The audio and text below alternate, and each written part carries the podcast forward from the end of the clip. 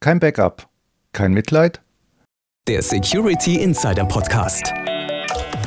Der Podcast für Security-Profis mit Infos, News und Meinungen rund um IT-Sicherheit. Und hier sind Peter Schmitz und Dirks Rocke. Hallo und herzlich willkommen zum Security Insider Podcast. Für Sie am Mikrofon ist Dirks Rocke und bei mir im virtuellen Studio sitzt wieder Peter Schmitz, der Chefredakteur von Security Insider. Hallo Peter, grüß dich. Hallo Dirk und hallo liebe Zuhörerinnen und Zuhörer. Schön, dass Sie wieder dabei sind bei einer neuen Folge des Security Insider Podcast, in der wir uns endlich mal um die grundlegenden Aspekte der Datensicherung kümmern wollen. Denn das Thema Backup ist nämlich sicherheitsrelevant und entscheidend, um Unternehmen schnell wieder in die Spur zu bringen, und zwar dann, wenn Systempannen, Havarien oder Hacker zugeschlagen haben. Andererseits gilt das Thema Backup ja auch als langweilig und sperrig. Ich würde es jetzt ja eher als komplex bezeichnen. Es gibt da schon wirklich viele verschiedene Backup-Methoden, unterschiedlichste Speichermedien und hilfreiche Tools zur Automatisierung. Und ob du es glaubst oder nicht, auch das Thema DSGVO begegnet uns beim Backup. An der DSGVO kommt man echt nie vorbei, aber ein bisschen klingt das jetzt auch nach einem Feigenblatt. Um die Kollegen vom Storage Insider zu besänftigen, schließlich wildern wir heute ein wenig in deren Terrain. Ah, keine Sorge, die wissen schon Bescheid und machen sogar mit. Der Chefredakteur Jürgen Enes, der wartet schon vorm Mikrofon auf unsere Fragen. Na, wenn das so ist, dann spielen wir noch schnell unseren Verbraucherhinweis ab und legen direkt los. Der Security Insider Podcast wird Ihnen präsentiert von Bosch Cybercompare. Wir machen IT, OT und IoT-Sicherheit einfacher, verständlicher und bezahlbarer. Denn wir sind die unabhängige Plattform zum Vergleich von Sicherheitslösungen und Security-Dienstleistungen. Egal ob es um Ausschreibungen oder Angebotsvergleiche geht, wir sparen Ihnen Zeit und Geld. Gleich entdecken unter cybercompare.com/slash security-insider. Hallo Jürgen, schön, dass du hier bist. Ja, servus Peter und vor allem äh, vielen Dank für die Einladung. Ja, gerne.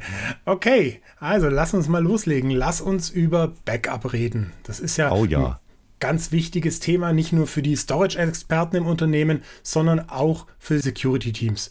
Trotzdem gibt es, finde ich, zu dem Thema noch extrem viel Halbwissen und noch mehr Unklarheiten. Und deshalb wollen wir heute mal die wichtigsten Backup-Grundlagen besprechen. Fangen wir also mal ganz am Anfang an mit den Backup-Methoden.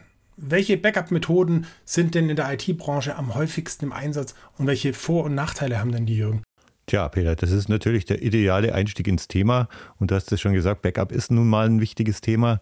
Also fangen wir mal mit der naheliegendsten Methode an. Das wäre natürlich das Full Backup. Wie der Name schon sagt, ein Voll Backup, also eine komplette Datensicherung.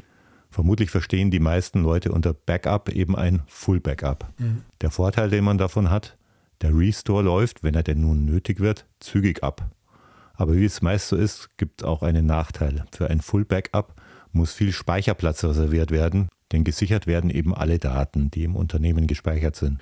Und der Prozess, alle Daten zu sichern, benötigt nicht nur viel Speicher, sondern ist logischerweise zeitaufwendig. Deswegen gibt es noch gewisse andere Methoden, die sozusagen das Full Backup ergänzen können, also nicht ersetzen, sondern ergänzen. Weniger Speicherkapazität braucht man bei differenziellen Backups oder wie sie manchmal auch genannt werden, Differential-Backups. Dabei werden dann sämtliche Änderungen an den Daten seit dem letzten Full Backup gespeichert. Und differenzielle Backups sind schneller angefertigt natürlich als ein Full Backup, denn es werden eben nicht alle Daten gespeichert, und die ermöglichen einen schnelleren Restore, als wenn man nur inkrementelle hätte. Das gleicht dann. Ein Nachteil ist, ähm, sie benötigen gegenüber inkrementellen Backups mehr Speicherkapazität, aber wie gesagt weniger als Full Backups. Und äh, damit kommen wir zu den inkrementellen Backups, von denen gerade schon die Rede war.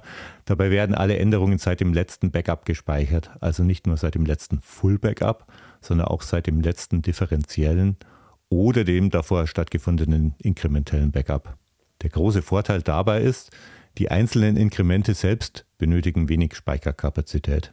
Der Restore allerdings dauert länger, weil außer den Inkrementen auch das letzte Full Backup benötigt wird. Okay, also wenn ich es so für mich nochmal zusammenfassen darf, wenn ich einmal die Woche ja, am Sonntag ein Full Backup mache und täglich ein differenzielles, dann sichere ich jeden Tag alle Änderungen, also am Mittwoch zum Beispiel die von Montag, Dienstag und Mittwoch und am Freitag oder Samstag dann die der ganzen Woche nochmal. Beim inkrementellen Backup, da sichere ich nur die Änderungen des jeweiligen Tages, also am Montag die vom Montag, am Dienstag die vom Dienstag und so weiter. Dafür brauche ich bei einem Restore, bei einem differenziellen Backup dann nur das differenzielle plus das letzte Full Backup und beim inkrementellen brauche ich das Full Backup und das inkrementelle Backup von jedem einzelnen Tag. Ja, genau, das ist die Idee dahinter, Peter. Genauso funktioniert es. Klingt zwar ein bisschen kompliziert, aber wir dröseln das später nochmal ein bisschen genauer auf. Ähm, die beiden Vorteile dabei sind, dass weniger Speicherkapazität und weniger Zeit benötigt werden. Okay. Ja, ähm, ein völlig anderer Ansatz ähm, ist die Datenspiegelung. Dabei werden alle Daten auf ein zweites Speichersystem repliziert. Also da unterscheidet man wieder zwischen der synchronen und der asynchronen Datenspiegelung. Bei der ersteren, also der synchronen Datenspiegelung, da passiert es permanent. Das heißt also Primär- und Sekundärspeicher sind immer auf demselben Stand. Die Nachteile sind logisch, das geht auf Kosten der verfügbaren Bandbreite. Und bei weiten Entfernungen, also zwischen zwei verschiedenen Standorten beispielsweise, funktioniert das nicht. Da ist die Speicherung an sich logischerweise kann nicht mehr synchron sein. Das sind dann also diese, diese Speicherboxen, äh, die man manchmal sieht, wo, wo zwei Festplatten drin stehen, ähm, wo dann quasi man auf der einen arbeitet und auf die zweite wird immer das rübergespiegelt dann zum Beispiel. Genau, auch. da wird dann repliziert. Ganz genau mhm. so ist es. Ähm, aber wie gesagt, im praktischen Einsatz, also wenn wir jetzt zum Beispiel verschiedene, wenn man verschiedene Standorte hat, ähm, wird normalerweise dann die asynchrone Replikation eingesetzt, also eine zeitversetzte Datenübertragung. Dabei ist das Risiko eines Datenverlustes immer noch äußerst gering, aber es kann natürlich passieren. Das wäre dann eben zum Beispiel der Fall, wenn das System bei der Datenübertragung ausfiele, dann ist eben ein gewisser Zeitabstand, in dem die Daten dann eben nicht repliziert worden sind. Mhm. Insgesamt sind die Vorteile der Datenspiegelung ähm, ein schneller Restore und die Datensicherheit ist auch sehr hoch, logischerweise. Ähm, als Nachteil muss man natürlich den benötigten Speicherplatz erwähnen. Du hast schon gesagt, äh, eine Kiste mit eben dann zwei ähm, Festplatten heißt, ich brauche einfach die doppelte Speicherkapazität. Mhm. Und mhm. oft wird außerdem genannt, dass die Methode weniger flexibel ist als andere äh, Backup-Methoden. So, und, und schließlich äh, zu guter Letzt gibt es noch das Image-Backup, auf Deutsch äh, die Speicherabbildsicherung. Dabei werden nicht nur die Daten gespiegelt, sondern gleich das komplette System, also inklusive Betriebssystem und Anwendungen. Und auch da liegen natürlich die Vorteile auf der Hand. Diese Methode ermöglicht eine schnelle Wiederherstellung bei Systemausfall und die Einrichtung eines neuen Systems, das genauso ist wie das alte. Und die Nachteile dürften ebenso nachvollziehbar sein. Ein Image-Backup benötigt natürlich auch wieder viel Speicherplatz und entsprechend groß ist natürlich auch wieder das benötigte Zeitfenster. Also es sind immer die gleichen Probleme, um die ja, es geht. Zeit und Zeit und ähm, Speicherplatz kontra genau. ähm, ja, was ist die Kontrakomplexität eigentlich als anderes? Ne? Genau, ne? ja. Mhm, okay. Ja, jetzt haben wir uns die Methoden angeschaut und jetzt kommt als nächstes natürlich die Frage auf, ähm, was oder womit mache ich eigentlich mein Backup? Also welche Backup-Technologien sind in Unternehmen denn am häufigsten im Einsatz und welche Vor- und Nachteile haben die? Also könnte natürlich auch wieder eine längere Antwort werden, Peter. Kein Problem. Äh, aber, aber bei der Antwort muss ich jetzt äh, mit einem echten Klassiker anfangen, nämlich mit Tape oder Band. Äh, dabei werden die Daten auf Magnetbändern gespeichert, und zwar über Bandlaufwerke. Wenn man dann mehrere von diesen Laufwerken und die Tapes dazu in den Kasten steckt, dann hat man eine Bandbibliothek oder auf Englisch eine Tape Library. Ähm, Band wird und wurde auch für die Datenarchivierung verwendet. Dabei gab es früher oft nur eine Kopie für Archivierung und Backup, was natürlich höchst fahrlässig ist. Aber dazu kommen wir dann später, wenn wir uns der Frage widmen, wie viele Backup-Kopien man überhaupt anfertigen sollte. Und das ist natürlich auch eine sehr wichtige Frage. Mhm. So, aber zurück zum Tape. Die Vorteile der Bandkassetten. Ähm, die sind sehr kostengünstig und man hat im Laufe der vergangenen Jahrzehnte festgestellt, dass es einfach zuverlässige Medien mit hoher Kapazität sind, also für große Datenmengen geeignet. Sie sind robust, verfügen also über eine lange Lebensdauer, ermöglichen eine Offline-Sicherung der Daten und damit einen sogenannten Air-Gap. Dazu kommen wir dann auch später noch. Und der Restore ist, zumindest bei automatischen Bandbibliotheken, recht schnell. Nachteile haben die Bänder allerdings auch. Sie sind definitiv langsamer als andere Technologien und zwar einfach aufgrund der physikalischen Gegebenheiten. Das sind einfach äh, mechanische Bandkassetten, so wie die Audiokassetten, die die Älteren unter uns sicher noch kennen und du mit Sicherheit auch, mhm, Peter. Ja. Nur eben äh, mit einem breiteren Band. Und ähm, es können bei falscher Lagerung Fehler entstehen, also physische Schäden. Okay. Aber so, Tape ist echt immer noch nicht tot? Also das Tape, wirkt das Tape so. wurde oft, oft totgesagt, aber eben durch seine ähm, Vorteile, eben zum Beispiel jetzt auch heute wieder der Air Gap, äh, ist heute eben deutlich wichtiger als äh, noch vor, vor zehn Jahren. Oder zumindest wird so gesehen. Und äh, da Tape äh, erlebt eine Renaissance nach der anderen.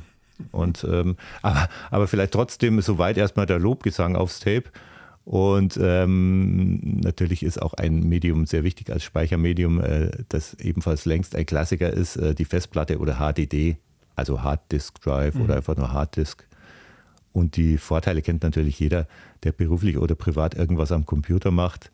Die Festplattenspeicher sind schnell, sind einfach zu handhaben, kostengünstig bei kleineren und mittleren Datenmengen, also ideal für kleine und mittlere Unternehmen geeignet. Und äh, sie sind flexibel in der Handhabung, also um einzelne Dateien oder ganze Ordner oder Ordnerstrukturen zu sichern. Und natürlich haben auch die Nachteile. Dadurch, dass sie mit großen Geschwindigkeiten rotieren, sind sie einer ständigen mechanischen Abnutzung ausgesetzt und damit weniger langlebig als Bänder und sind zudem anfälliger für Datenkorruption und äh, bieten natürlich auch eine begrenzte Kapazität. Tun die Bänder natürlich auch. Ähm, was natürlich im Fall der HDDs äh, nur bei entsprechend großen Datenmengen relevant ist. Leider muss aber auch erwähnt werden, dass äh, drehende Festplatten auch anfälliger bei Cyberangriffen oder Netzwerkfehlern sind als Bänder, die eben äh, den erwähnten Airgap ermöglichen.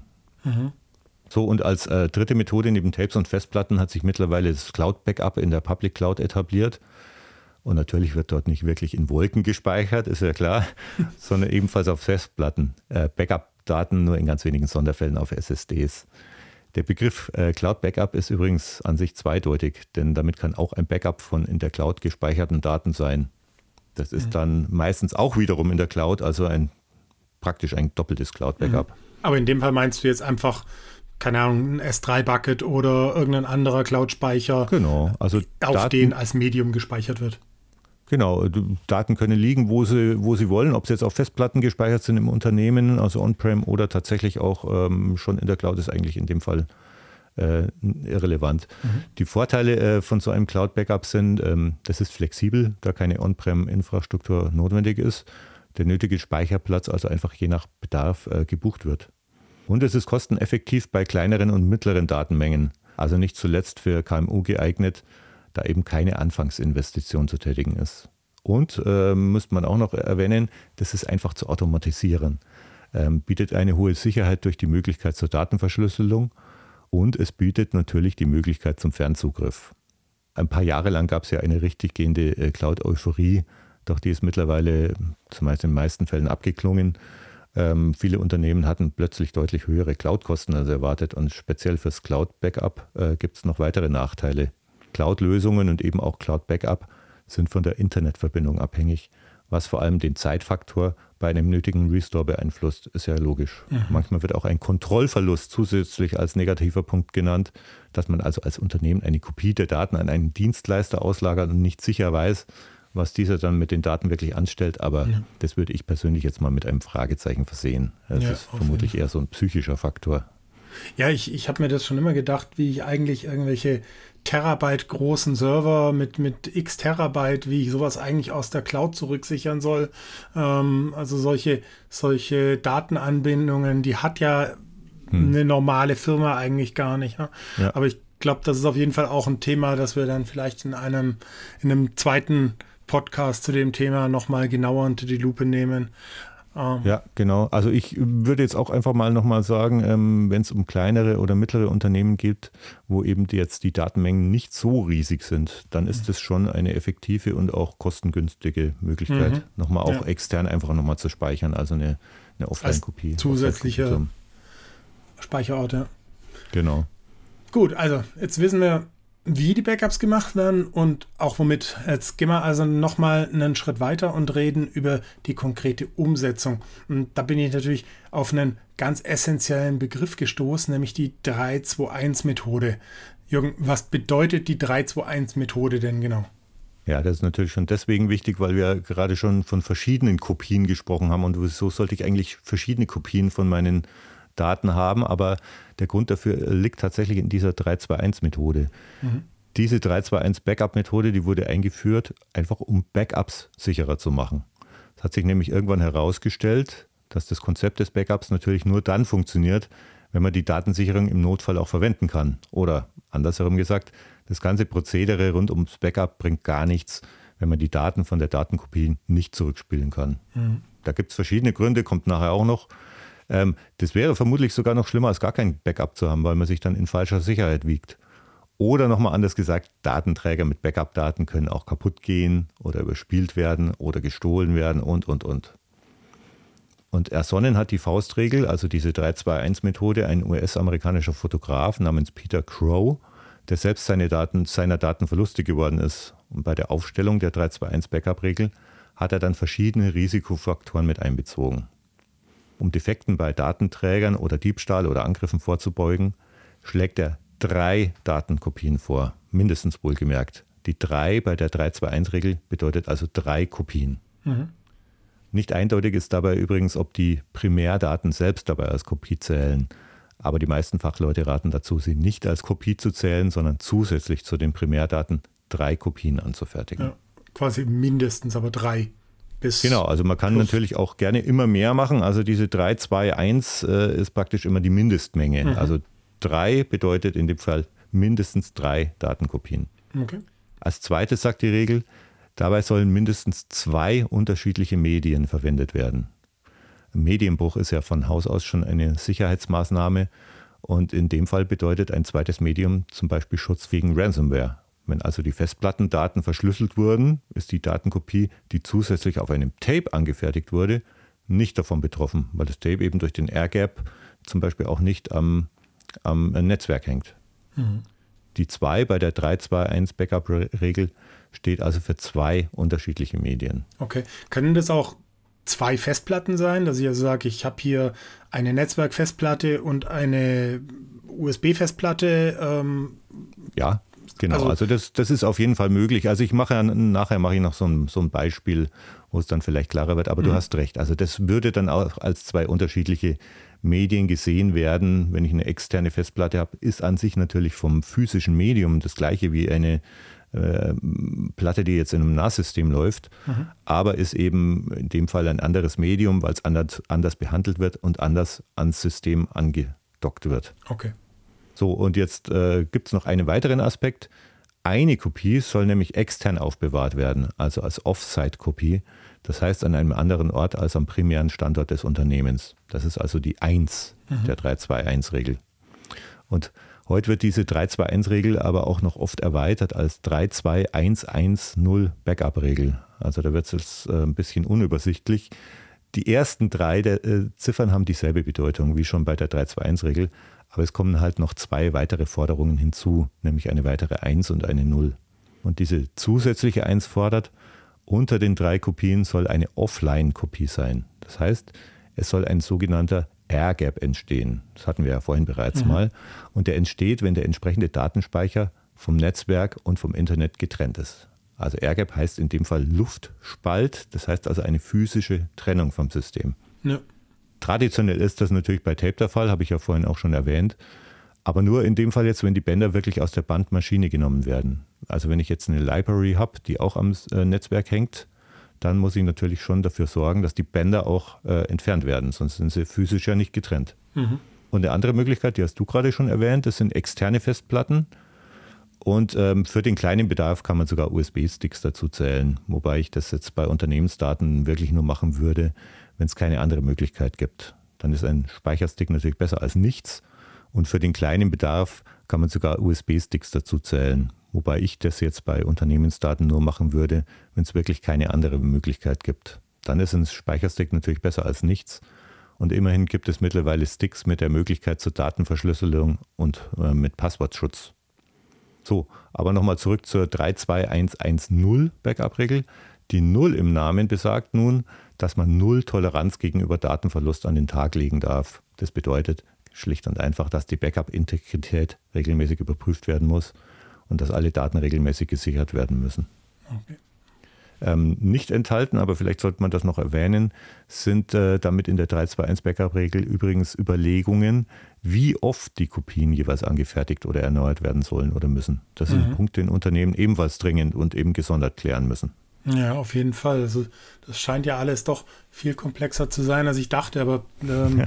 ja. du hast jetzt gesagt, quasi die Überlegungen, die man anstellen muss, wie oft, äh, wie oft man solche Datensicherungen durchführt, bringt mich natürlich jetzt zur Frage, wie setzt man die 321 oder 32110 äh, Backup-Regel denn eigentlich richtig um? Gibt es äh, äh, Gilt die vielleicht auch nur für große Unternehmen, während KMUs oder Kleinstunternehmen vielleicht mit weniger auskommen? Also auf jeden Fall muss man vorausschicken, Peter, dass sich auch mittelständische und kleine Unternehmen dringend an die 321-Regel halten sollten. Das ist äh, die schlechte Nachricht dabei. Die gute Nachricht dabei ist, äh, das Ganze hört sich anfangs kompliziert an, aber in der Praxis lassen sich die Forderungen der 321-Regel relativ einfach umsetzen und ähm, Kleinunternehmen und mittelständische Unternehmen haben auch entsprechend andere Möglichkeiten, die umzusetzen. Also wenn man beispielsweise bei der Planung von hinten beginnt, also mit der 1, dann könnte man zum Beispiel die eine externe Kopie, die man ja braucht, äh, die gefordert wird, in einer Filiale des Unternehmens aufbewahren. Und zwar mit Hilfe eines NAS-Systems, das als Backup-Server dient. Was außerdem den Vorteil hätte, dass man es auch noch als RAID konfigurieren kann. Dann bräuchte man also noch zwei Kopien in der Unternehmenszentrale. Und damit es dann zwei verschiedene Medien sind, nimmt man hier zum Beispiel neben einem weiteren NAS-Gerät, das mit Festplatten bestückt ist, zudem ein Tape-System. Mhm. Wenn man jetzt aber äh, zum Beispiel keine Bandsicherung will, aus welchen Gründen auch immer, geht es natürlich auch ohne. Zum Beispiel könnte man bei kleineren Datenmengen außer einem Backup-Server, also einem NAS-Gerät mit Festplatten, das man dafür nimmt, zusätzlich eine externe Festplatte, wie du schon äh, genannt hast, und eine Sicherung in der Cloud wählen. Dann hätte man drei Datenkopien auf sogar drei unterschiedlichen Medien, also nicht nur auf zwei, und zwei davon sogar offsite, wenn man die USB-Platte mit nach Hause nimmt oder an einem anderen Standort aufbewahrt und ein AirGap hat man außerdem. Mhm. Also ich selber wäre ja so paranoid und würde in dem Fall sogar zwei externe Festplatten nehmen. Zusätzlich aber letztlich äh, kann man natürlich immer noch mehr Kopien anlegen. Ähm, für, für alle Einsteiger in die Welt des Speicherns noch kurz ein paar Worte zu den NAS-Systemen. Also NAS bedeutet Network Attached Storage. Im Wesentlichen also kleine Kisten mit mehreren Festplatten, die an einem Netzwerk hängen, auf die also mehrere Anwender Zugriff haben. Mittlerweile meistens über das Internet. Dabei lassen sich unterschiedliche RAID-Level einrichten. Die sind auch nochmal eine Sicherheitsmaßnahme, falls eine Platte Fehler aufweist oder gar kaputt geht. Mhm. Vor allem aber sind diese Systeme, diese NAS-Systeme echt günstig. Also der Preis für ein NAS-System mit vier Festplatten und einer Speicherkapazität von 20 Terabyte liegt zum Beispiel unter 1000 Euro. Also ich mhm. denke, das ist auch für kleine Unternehmen also sinnvoll. Ja. Jetzt also nochmal den Tipp zusammengefasst. Erste Backup-Kopie auf ein NAS-System, zweite Kopie auf eine externe Festplatte, dritte Kopie in eine Cloud-Lösung. Mhm. Damit hat man drei Kopien, mehr als zwei unterschiedliche Medien, eine Kopie, nämlich die externe Festplatte, die nicht im Unternehmen aufbewahrt wird. Und zusätzlich ähm, auch die Cloud-Lösung natürlich, die auch nicht im Unternehmen aufbewahrt wird. Und der AirGap ist durch die USB-Platte, die vom System getrennt wird, ebenfalls vorhanden. Mhm. Ja, cooler Tipp. Ähm, jetzt weiß ich aus vielen Unternehmen, dass Backup vor allem eins ist, nämlich lästig, weil man muss sich regelmäßig darum kümmern. Ähm, wie wichtig ist in dem Zusammenhang denn eigentlich die Implementierung von einer automatisierten Backup-Lösung und welche Vorteile und welche Nachteile hat so eine Automatisierung gegenüber manuellen Backups? Genau, also lästig äh, trifft es natürlich. Also keiner macht Backup freiwillig und äh, gerne, außer natürlich, ähm, man hat da seine Leidenschaft gerade liegen, aber das dürften die wenigsten sein. Ähm, ist natürlich knifflig adäquat zu bewerten, ähm, wie wichtig eine automatisierte Backup-Lösung wäre. Vielleicht könnte man so zusammenfassen, je mehr Daten vorhanden sind, desto wichtiger wird eine Automatisierung des Backups alleine aus Gründen der Übersicht. Mhm. Ja. Wenn ein Unternehmen in der Hauptsache eine Excel-Tabelle mit Kundendaten hat und die neue Kunden eingetragen und ehemalige herausgelöscht werden, dann ist auch das Backup kein Problem. Ja? Dann braucht man auch keine Inkremente, sondern macht regelmäßig ein Full-Backup von dieser Excel-Tabelle und gut ist es. Aber in den meisten Unternehmen, auch in den kleineren und mittleren, gibt es inzwischen eine wahre Datenflut, die kein Mensch mehr überschauen kann. Und es ist angesichts der schieren Datenmenge nicht mehr möglich, jeden Tag ein Full-Backup anzufertigen. Hatten wir ja vorhin auch schon anklingen lassen. Ja. Entsprechende Backup-Software erledigt es eben automatisch und zuverlässig. Und es kann genau eingestellt werden, wann Full-Backups laufen, wann differenzielle und inkrementelle Sicherungen angefertigt werden. Und natürlich, wie viele Kopien angefertigt werden nach der 321-Regel. und auf welchen Medien. Und außerdem weiß man dann über die Software, wie sich das jeweils aktuelle Backup zusammensetzt. Das bedeutet also eine erhebliche Zeitersparnis und Arbeitserleichterung, spart Ressourcen und unter Umständen auch Personalkosten. In der Praxis gibt es beim Backup übrigens ein Hauptproblem. Die Datenintegrität wird in vielen Unternehmen traditionell zu selten überprüft, nämlich nie. Also ob die gesicherten Daten nicht beschädigt oder korrupt sind. Ähm, wenn man eine Backup-Software einsetzt, dann erledigt die das auch noch. Und sie kann sogar Fehlerkorrekturen ausführen. Es gibt also eine deutlich, teilweise deutlich geringere Fehlerquote. Mhm. Und auch die Backup-Planung selbst kann natürlich über die Software automatisch überprüft und auch angepasst werden. Also ich kann es einstellen und das natürlich auch entsprechend ändern. Ähm, einen äh, weiteren Punkt gibt es da auch noch, den man nicht vergessen darf, nämlich die juristischen Aspekte beim Datenspeichern. Die Zeiten, in denen ein Unternehmen Kundendaten je nach Lust und Laune speichern kann, die sind endgültig vorbei. Das Stichwort, an das die meisten jetzt äh, denken, ist hier natürlich die DSGVO, also die Datenschutzgrundverordnung der EU. Das ist natürlich ein gesondertes Thema, aber an der Stelle muss zumindest erwähnt werden, dass die DSGVO selbstverständlich auch für Backup-Daten gilt. Und Aufbewahrungs- und Löschfristen können mit einer aktuellen Backup-Software ebenfalls gesteuert werden. Und das Allerwichtigste in Bezug auf eine automatisierte Backup-Lösung kommt jetzt zum Schluss. Die steuert nämlich auch den Restore, also die Wiederherstellung der Daten. Wenn es also einen Datenverlust oder eine Störung gegeben hat, sorgt sie für eine schnelle Wiederherstellung. Und erwähnen möchte ich in diesem Zusammenhang noch eine Möglichkeit der Automatisierung, nämlich Backup as a Service, haben bestimmt auch viele Hörer schon gehört. Das ist ebenfalls eine automatisierte Backup-Lösung, bei der ein entsprechender Anbieter über die Cloud das gesamte Backup-Prozedere übernimmt, inklusive Infrastruktur und Vollautomatisierung. Dabei ist in den Rechenzentren des Anbieters alles redundant ausgelegt. Es gibt zusätzliche Sicherheitsfunktionen wie Verschlüsselung und Authentifizierung und sogar Garantien für die schnelle Wiederherstellung von Daten im Schadensfall. Das heißt sogar, dass derartige Angebote kosteneffektiver sind als eine eigene Backup-Umgebung. Aber die Kosten hängen von mehreren Faktoren ab. Da muss also jedes Unternehmen individuell natürlich betrachtet werden. Das ist ja dann doch wirklich eine ganze Menge, dass man da betrachten muss. Mhm. Was, was sind denn deiner Meinung nach die besten Strategien für die Speicherung von Backups, sowohl lokal als auch offsite, um ja, die Wahrscheinlichkeit von Datenverlust zu minimieren? Darauf gibt es eine einfache Antwort, Peter, indem man all das befolgt, was ich bisher erzählt habe. Okay. Ah, aber im Ernst, am wichtigsten ist es, äh, denke ich schon, die 321-Backup-Regel zu beherzigen. Vor allem immer mehrere Kopien anzulegen. Und zweitens sollte man auf jeden Fall einen Plan haben, wann und wie oft man Full-Backups fährt und wann differenzielle und inkrementelle Backups. Ähm, und man sollte den festgelegten Rhythmus strikt einhalten. Mhm. Ich würde außerdem sagen, außer in wirklich kleinen Unternehmen mit kleinen Datenmengen, ist die Einbindung einer Software sinnvoll, also eine Automatisierungssoftware, die dann ans Unternehmen und an dessen Bedarf angepasst werden kann und die Backups eben automatisiert. Damit werden die 321-Methode und der Zeitplan immer eingehalten, automatisch. Und dann gibt es noch eine Reihe äh, zusätzlicher Maßnahmen, die man auf jeden Fall auch beachten sollte. Bei lokalen Backups muss regelmäßig kontrolliert werden, ob noch genügend Speicherplatz vorhanden ist. Und äh, entsprechend muss im Bedarfsfall mehr Kapazität besorgt werden. Eigentlich banal, aber genau mhm. deswegen offenbar eine Fehlerquelle. Dann, wenn ein NAS-Gerät zur Datensicherung verwendet wird, sollte man es auch als RAID-System einrichten, das Datenverlust bei Festplatten-Crashs oder Fehlern auf Festplatten verhindert. Und äh, ganz wichtig, man sollte regelmäßige Tests durchführen, ob das Backup funktioniert und ob die Daten intakt sind. Wie gesagt, wenn man eine Automatisierungssoftware verwendet, äh, erledigt die das alles. Ähm, als letzten Punkt möchte ich noch erwähnen, dass man auch die Backup-Daten schützen sollte. Ein Airgap wie bei externen Festplatten oder Tape ist schon mal eine Art Grundschutz, aber noch besser sind Backup-Verschlüsselung und ein Immutable Backup, also ein Backup, bei dem die Daten nicht mehr verändert werden können. Aber dazu kommen wir später auch nochmal. Mhm. Ich sage ständig, da kommen wir später dazu und äh, ich hoffe, ich vergesse dann auch nichts mehr. ich auch, schaue schon drauf. Ja, Gut. aber gehen wir auf jeden Fall mal vielleicht noch einen Schritt weiter in die konkrete Umsetzung rein.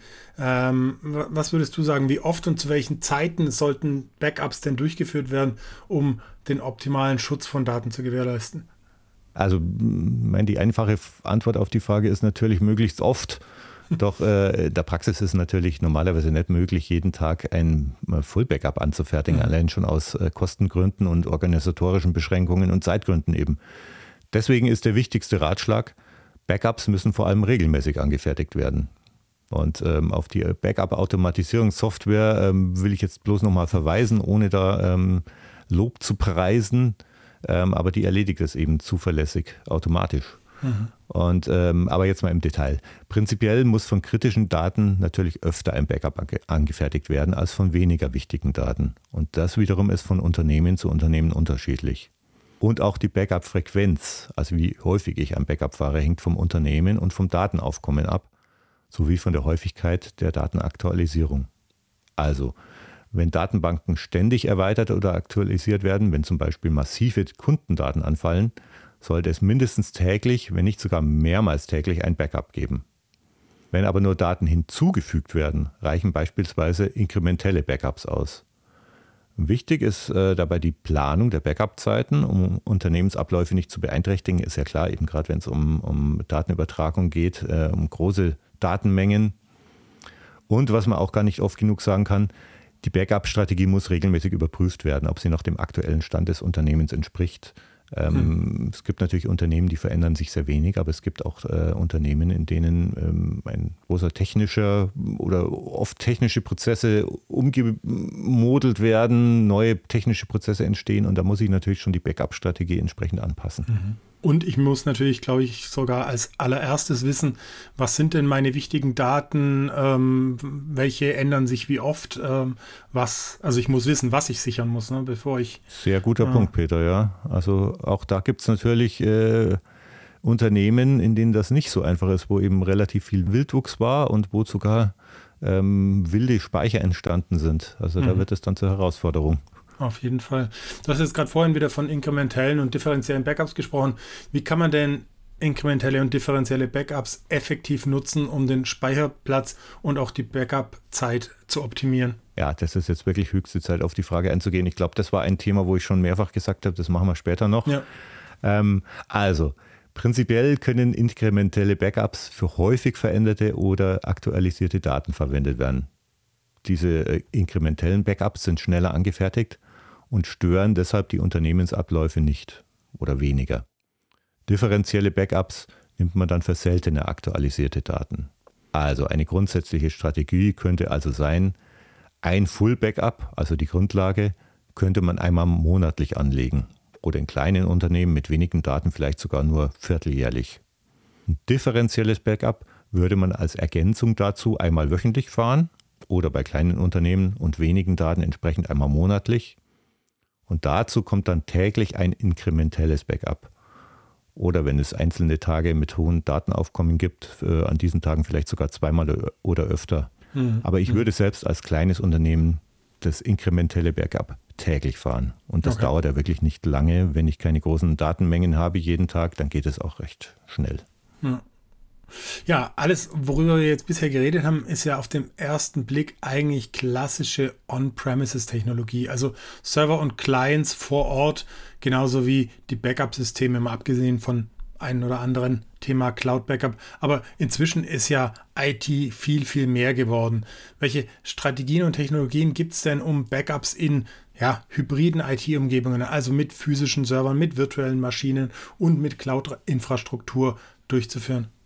Ja, du hast hier natürlich das Grundproblem angesprochen, Peter, und zwar das Grundproblem des Backups. Die Datensicherung ist mittlerweile so kompliziert, weil die IT-Strukturen und insbesondere die Speicherlandschaften im Laufe der Jahre immer komplizierter und heterogener geworden sind.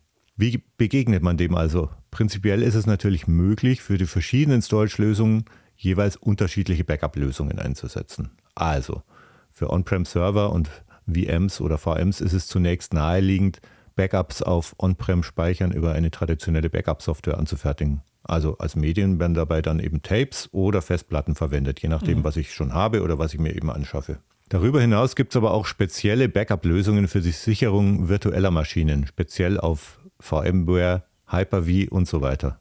Im Falle von Cloud-Daten empfiehlt sich die Datensicherung natürlich direkt auch in Cloud-Speichern, also zum Beispiel bei den Hyperscalern, Amazon S3, Google Cloud Storage oder Microsoft Azure. Damit ist es dann allerdings die 321 Backup-Regel noch nicht beherzigt. Deswegen empfiehlt sich bei komplexeren hybriden Strukturen der Einsatz einer Software speziell für Hybrid-Backups.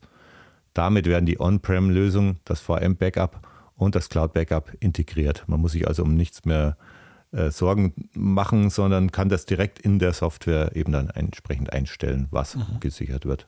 Und ein großer Vorteil dabei ist, wie bei allen automatisierten Lösungen, damit lassen sich auch inkrementelle und differenzielle Backups steuern. Okay. Jetzt, jetzt haben wir ja wirklich viel darüber gesprochen, was man alles tun sollte, um die Datensicherheit durch Backups zu erreichen. Aber sag mal, welche Fehler und Probleme kann man denn bei der Durchführung von Backups typischerweise erwarten? Und wie kann man die von vornherein vermeiden oder bewältigen, um ja die Effektivität von Backups zu verbessern?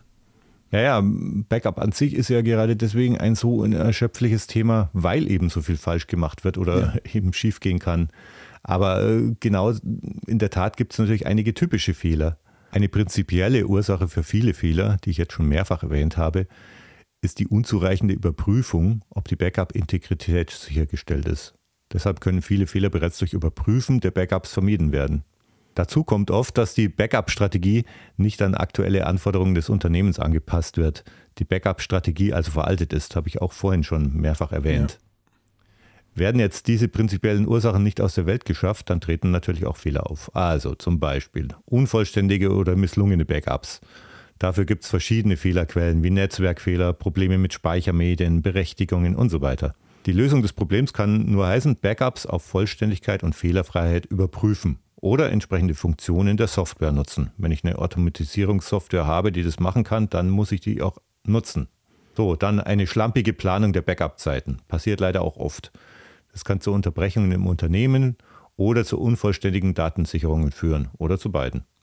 Dann nicht selten treten auch äh, technische Fehler auf, die zu Ausfällen bei Hardware oder Software führen die Lösung für dieses Problem ist auch hier eine äh, regelmäßige Überprüfung des Systems und darüber hinaus äh, die Befolgung der 321 Backup-Regel, dass ich also eine weitere Kopie habe, falls mal was schief geht mit der Hardware ja. oder Software.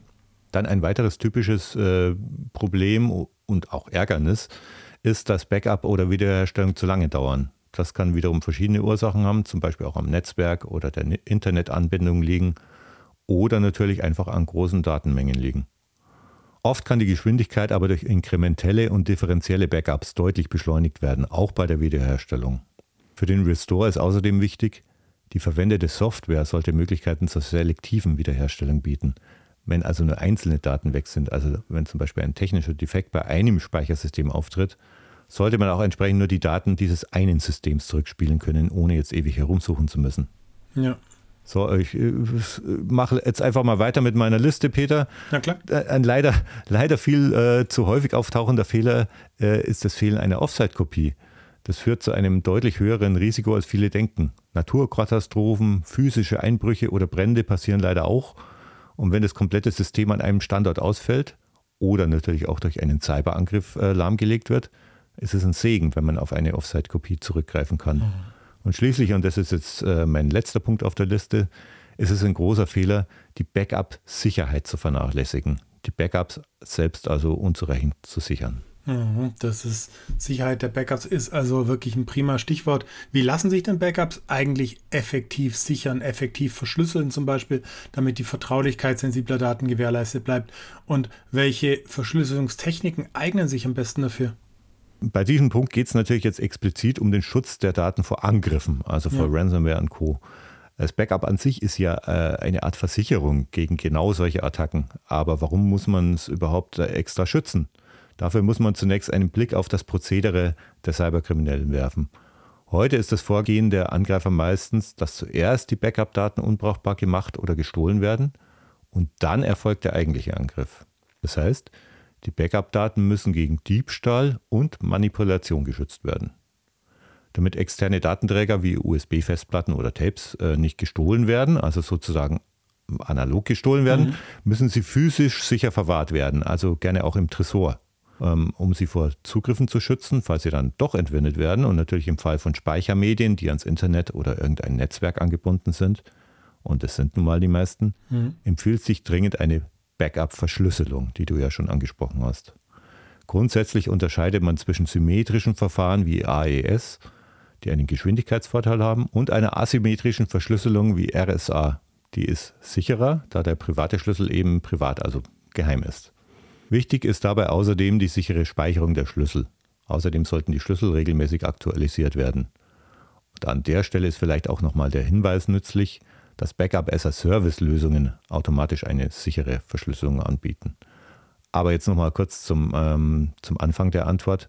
Verschlüsselung ist also eine wirksame Waffe gegen den Datendiebstahl, aber kein Mittel gegen eine weitere Verschlüsselung oder andere Wege, die Backup-Daten unbrauchbar zu machen. Dafür gibt es dann wiederum Möglichkeiten zum unveränderlichen Backup oder Immutable Backup. Das heißt, die Backup-Daten werden in einer geschützten Umgebung gespeichert und können, nachdem das Backup übertragen wurde, nicht mehr verändert oder gelöscht werden. Für diesen Zweck gibt es sogenannte WARM-Medien, hat bestimmt jeder schon mal gehört. Das WARM steht dabei für Write Once, Read Many, also simpel einmal beschreiben, immer wieder lesen. Ja. Und einmal beschreiben bedeutet natürlich, die Daten können danach nicht mehr verändert werden. Einfach beschreibbare DVDs und CDs sind beispielsweise derartigen Medien. Das Doofe dabei ist, dass man diese Medien eben auch nur einmal verwenden kann, also keine neuen Daten drauf spielen kann. Deswegen werden diese WARM-Medien öfter für Archivierungszwecke verwendet. Fürs unveränderliche Backup gibt es aber auch Software, die den gleichen Effekt erzielt, also dass die Daten nicht verändert oder gelöscht werden können. Und bei Cloud-Lösungen gibt es tatsächlich virtuelle Datentresore, in die man als Kunde die sensibelsten Daten packen kann. Mhm. Ich glaube aber auch die, die quasi so als, als grundlegendsten Tipp kann man sicher auch sagen, dass ähm, zum Beispiel die Backups äh, natürlich nur von einem spezifischen Backup-User durchgeführt werden sollten ähm, und äh, auf die Backups selbst zum Beispiel ähm, auch ein normaler Admin-Account gar nicht zwingend Zugriff hat. Das schützt natürlich, glaube ich, auch die äh, entsprechenden gut, ja. Speicher. Sehr guter Punkt, Peter. Äh, Finde ich gut, dass du das noch ergänzt hast. Habe ich tatsächlich äh, vergessen hm. zu äh, erwähnen. Vielen reicht es ja zu wissen, dass sie ein Backup gemacht haben, aber eigentlich ist das ja nur die halbe Miete, denn ich muss ja auch sicher sein, dass die Backups fehlerfrei sind und funktionieren. Und äh, welche bewährten Methoden gibt es denn da deiner Erfahrung nach, um die Integrität von Backups zu überprüfen und sicherzustellen, dass sie im Notfall eben auch wiederhergestellt werden können? Naja, das ist natürlich nach wie vor eins der größten Probleme, dass die Backups eben nicht überprüft werden und äh, der Restore nicht geprobt wird und im Ernstfall tatsächlich dann äh, sich herausstellt, man hat keine verlässlichen Backup-Daten oder nur sehr alte oder der Restore dauert zu lang oder oder oder. Ja. Ähm, die naheliegendste Methode ist, ähm, Backup- und Restore-Tests durchzuführen und zwar in einer isolierten Umgebung oder auf einem Testsystem. Und äh, ich würde es mal sagen, es sollte zumindest mittleren Unternehmen der Admin schon schaffen. Ähm, einfacher und auch sicherer ist es, wie bereits erwähnt, automatisierte Backup-Lösungen mit entsprechenden Monitoring-Funktionen und Aktivitätsprotokollen ähm, zu installieren. Ähm, mithilfe dieser Aktivitätsprotokolle kann man dann eben Auffälligkeiten feststellen. Also Auffälligkeiten, die auf Fehler bei den Backup-Daten hinweisen, womit das System wiederum erkennt, dass die Backup-Erstellung nicht geklappt hat und mhm. entsprechende Benachrichtigungen bei Fehlern oder Problemen automatisiert dann anzeigt. Ja. Die wichtigste Methode ist dabei der Prüfsummenvergleich, also ein Vergleich der Hash-Werte ähm, der Originaldaten und der Backup-Daten. Und wenn die beiden Werte nicht gleich sind, stimmen die Originaldaten und die Backup-Daten logischerweise nicht überein. Ja. Dann ist also bei der Datensicherung was schiefgegangen. Erwähnt werden muss in, in diesem Zusammenhang auch die Versionsverwaltung, die in eine automatisierte Backup-Software integriert ist, also das Management der verschiedenen vorhandenen Backup-Versionen. Wenn die neueste Kopie beschädigt oder durch einen Angriff verschlüsselt wurde, dann kann eben auf die nächstjüngere Kopie zurückgegriffen werden. Ja. Und damit auch natürlich der Datenverlust dann ja, minimiert werden. Ne? Ganz genau. Ja. Ja. Haben wir also unsere Backups erstellt und es kommt zum Schlimmsten, zum Datenverlust. Und das mhm. Backup wird also tatsächlich gebraucht. Aber wie geht man denn in so einem Fall richtig vor? Äh, und wie wichtig ist es für so einen Fall deiner Ansicht nach auch einen umfassenden Notfallwiederherstellungsplan zu haben? Und welche Aspekte sollten darin enthalten sein, um einen reibungslosen Betrieb nach einem Datenverlust sicherzustellen? Also Peter, du gehst natürlich jetzt schon vom Worst Case aus. Oft passiert es auch nur, dass zum Beispiel ähm, irgendwo an einem Speichersystem ähm, ein Datenverlust entsteht und ich, ich, mir dann aus meinen Backup-Daten zum Beispiel einen Teil äh, wieder hervorhole, mhm. um, das, äh, um da den Restore durchzuführen. Aber ähm, Notfallwiederherstellungsplan ist natürlich dafür wichtig, wenn es tatsächlich zum Notfall kommt, das heißt zum Komplettdatenverlust oder Komplettausfall. Ja, und ähm, lass mich mal so sagen, Peter, dieser Disaster Recovery Plan oder Notfallwiederherstellungsplan, der soll dafür sorgen, dass nach einem Ausfall oder Datenverlust der reibungslose Betrieb im Unternehmen wieder aufgenommen werden kann. Ja. Also ein Notfallwiederherstellungsplan wäre nur dann unwichtig oder unnötig, wenn man erfolgreiche Angriffe zu 100% ausschließen könnte. Und wenn man äh, Naturkatastrophen, technische Störungen ausschließen könnte und äh, wenn man auch das Auftreten menschlichen Versagens ausschließen könnte. Okay, also und ähm, das als Security-Experte weißt du, dass das natürlich ganz und gar unmöglich ist. Und äh, deswegen kann ein Disaster Recovery Plan für Unternehmen überlebenswichtig sein. Und das ist wirklich im Wortsinne. Zumal es nicht nur um die Wiederherstellung der Daten und unter Umständen der Infrastruktur geht, sondern auch in vielen Fällen vorrangig um den Faktor Zeit. Also ein zu langer Ausfall schadet allen Unternehmen mhm. und kann eventuell sogar bis zur Insolvenz führen. Und das gab es einfach in letzter Zeit auch. Ne? Ja. Deswegen der oberste Grundsatz dabei ist, der DR-Plan muss sorgfältig ausgearbeitet sein. Ähm, keine Angst, obwohl das äh, natürlich knifflig werden kann, handelt es sich hier nicht um Atomphysik. Und äh, der Disaster Recovery Plan muss regelmäßig überprüft, aktualisiert und getestet werden und sollte gut dokumentiert sein. Mhm. So. Du hast natürlich gefragt, was da enthalten äh, sein soll. Ich zähle die Punkte jetzt einfach mal auf. Okay. Also sozusagen der Kern des DR-Plans sind die Schritte, die nach einem Angriff, einer Katastrophe oder allgemein einem, Daten, äh, einem Vorfall mit Datenverlust unternommen werden müssen, um die Daten wiederherzustellen und den Betrieb wieder aufzunehmen. Außerdem muss eine Bestandsaufnahme der vorhandenen Software und Hardware mit hinein, eigentlich logisch. Wichtig sind auch eine Risikoanalyse und eine Bewertung der Auswirkungen eines Ausfalls oder Datenverlustes aufs Geschäft. Und dann muss mit hinein ähm, die Verantwortlichkeiten der Mitarbeiter, vor allem ein Notfallteam, das für die Wiederherstellung zuständig ist und dabei äh, die einzelnen Aufgaben der Beteiligten. Und dann natürlich die eigentliche Zielsetzung, also die Wiederherstellungsziele, Prioritäten und Prozesse und ohne die richtige Kommunikation kommt es unweigerlich zu einem heillosen Kuddelmuddel. Deswegen muss der DR-Plan auch einen Krisenkommunikationsplan enthalten, inklusive Kommunikationswegen und Kontaktinformationen, intern und extern. So, wir nähern uns schon dem Ende der Aufzählung. Vorletzter Punkt. In den Plan gehören die Backup-Verfahren und Wiederherstellungsverfahren, was natürlich ebenfalls auf der Hand liegt. Und zu guter Letzt, und das wird leider in vielen Unternehmen sträflich vernachlässigt, Tests und Schulungen speziell für das Notfallteam. Hm. Wow. Also das sind ja wirklich extrem viele Dinge, die es da zu beachten gibt. Und ich habe wirklich das Gefühl, dass wir bei dem Thema noch lange nicht am Ende sind. Gerade hm. die Aspekte der Ransomware-Sicherheit und der Frage nach dem Testen und Wiederherstellen von Backups, die verdienen auf jeden Fall nochmal einen genaueren Blick. Ja, und auch Themen wie die Datenreduktion und den Datenschutz äh, haben wir noch gar nicht so richtig angefangen zu besprechen. Aber ja, für dieses Mal sind wir leider am Ende der Podcast-Folge angekommen. Lieber Jürgen, ich danke dir für deine Storage-Expertise und den tollen Einblick in die, ja doch, finde ich, recht komplexe Welt des Backups. Vielen Dank, Peter, für die Einladung. Hat mir sehr großen Spaß gemacht und ähm, ich habe versucht, du hast natürlich gerade schon erwähnt, das sind, ist ein unerschöpfliches Thema. Ich habe es versucht, so ein bisschen zu ballen, dass wir in den Zeitplan mit reinkriegen. Ja, aber es hat doch gut geklappt. Super. Ähm, wenn ich darf, äh, will ich auch noch kurz ein bisschen Werbung machen. Und zwar, ähm, wir starten bei Storage Insider nämlich eine neue Podcast-Reihe unter dem Titel Speicherhungrig. Die erste Folge ist bereits in der Produktion und wenn es soweit ist, gibt es den Podcast natürlich auf storageinsider.de und im Storage Insider Newsletter. Ansonsten, ähm, wie gesagt, nochmal von mein, meiner Seite vielen Dank und ähm, Peter, wir sehen uns im Büro. Jawohl, und wir werden natürlich auch den äh, Podcast und den Newsletter in den Shownotes verlinken. Und damit sage ich vielen Dank fürs Zuhören. Dir nochmal, lieber Jürgen, vielen, vielen Dank. Und liebe Zuhörerinnen und Zuhörer, empfehlen Sie uns gerne weiter und hoffentlich sind Sie bei der nächsten Folge vom Security Insider Podcast wieder mit dabei. Und bis dahin, bleiben Sie sicher, bleiben Sie gesund und bis zum nächsten Mal. Tschüss. Das war der Security Insider Podcast. Der Podcast für Security-Profis mit Infos News und Meinungen rund um IT-Sicherheit. Und falls Sie nicht sicher sind, ob Sie wirklich sicher sind, besuchen Sie cybercompare.com/security-insider.